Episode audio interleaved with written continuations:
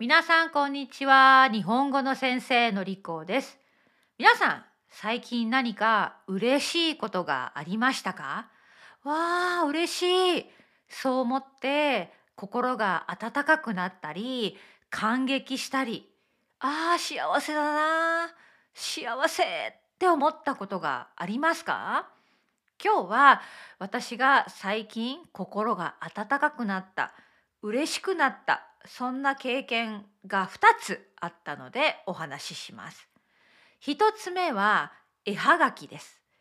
私の愛登記の生徒さん彼女はアメリカに住んでいるんですがアメリカから私の住んでいる北アイルランドに手書きの絵はがきを送ってもらいました。彼女の趣味はイラストを描くことなんですね。絵を描くこと。その絵はがきは自分が彼女が描いたイラストが書いてありました。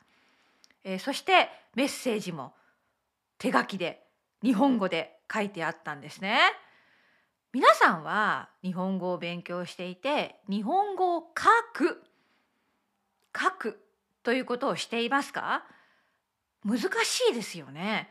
なかなか綺麗に書けない。え彼女は一生懸命私のためにメッセージを書いてくれてイラストも書いてくれた。それをわざわざアメリカから送ってくれたんです。私はそれを受け取った時にまあ嬉しくなりました。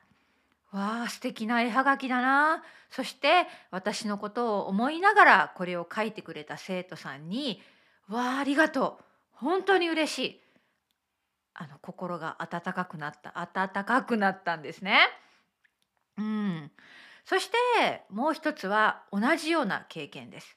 フランスのパリに住んでいる方が、まあ、彼女は日本人じゃありません、えー、彼女は私に手紙と本を送ってくれたんです。本は彼女が最近読んだという日本語の本でした。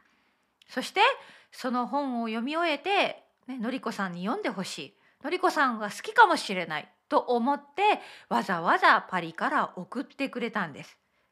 そして手紙もつけてくれていました。うん。これも本当に嬉しくなりました。わざわざ私のことを考えてくれて郵便局に行って送ってくれる。手紙もいいですね。郵便もとてもいいと思ったんです。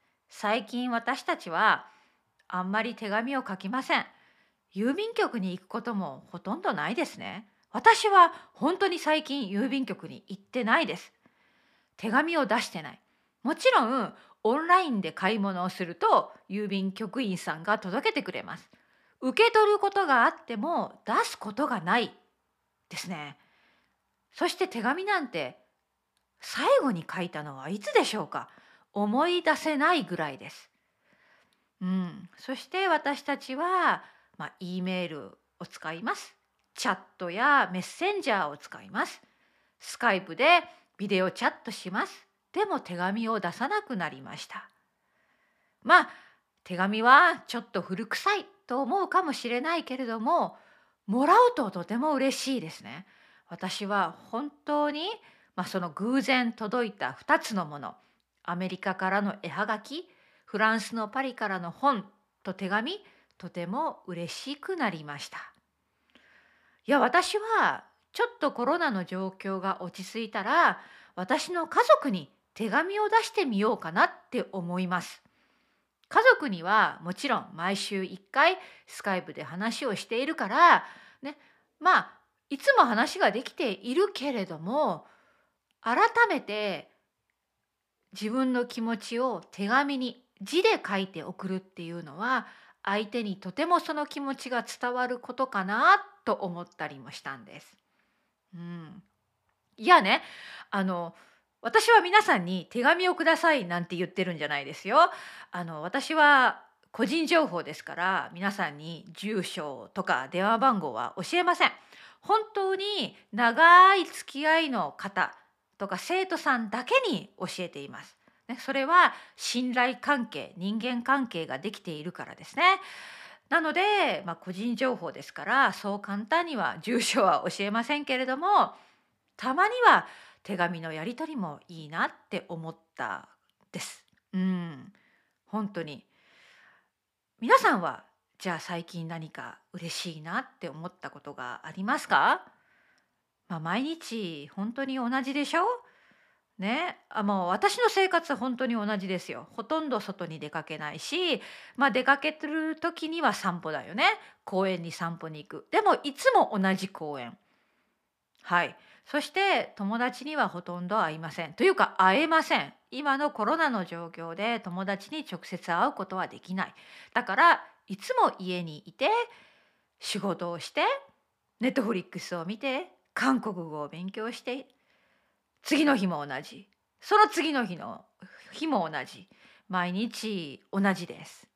うん、だからついついねああ今週も同じだったなつまらないなって思うかもしれないんだけれどもなるべく何かああよかったなとか嬉しいなわあこれはいいなって思うこと、まあ、小さな幸せとでも言いますか？それを感じられる見つけられる毎日にしたいなって思ってるんですね。うん、そうするとつまらないと思っていた毎日が変わってくるかもしれないじゃないですか。うん、まあ私の中での幸せは、まあ、こういう皆さんからのフィードバックですね。あの普段は私はね E メールだったりインスタグラムの DM で皆さんからの励ましのメッセージをもらいます。まあ大体はいいメッセージですね。そんな時私は本当に嬉しくなって心が温かくなるんですね。えー、最近はねあの、まあ、最近もらったフィードバックですごく嬉しかったのは、まあ、これはメールでもらったんですけれどもえー、彼はですね、まあ、私のポッドキャストをほとんど全て聞いてくれているんですね。えー、最初は聞くだけだったんだけれども最近は聞くことと一緒にトランスクリプトも読んでいるということだったんです。そしてもうすぐエピソード1から最新エピソードのすべてのトランスクリプトを読み終えることができます。もうすぐ全部読み終えます。だから今頑張っていますっていうようなメッセージをもらったんですね。そしてこの方によると聞くだけではなくてトランスクリプトを読む作業を入れるともっともっと日本語がわかるようになりましたということだったんです。私はこのフィードバックをもらってとても嬉しくなりました。私もそう信じてるんですね。だからトランスクリプトを提供し続けています。あのもちろんね聞くだけでも全然いいんですよ。ね、聞くだけでも本当にいい。毎日毎日何回も何回も聞く。それだけでもあなたのリスニングの力はアップすると思います。でもその文章を読んでみる。とか聞きながら読む。読みながら聞く。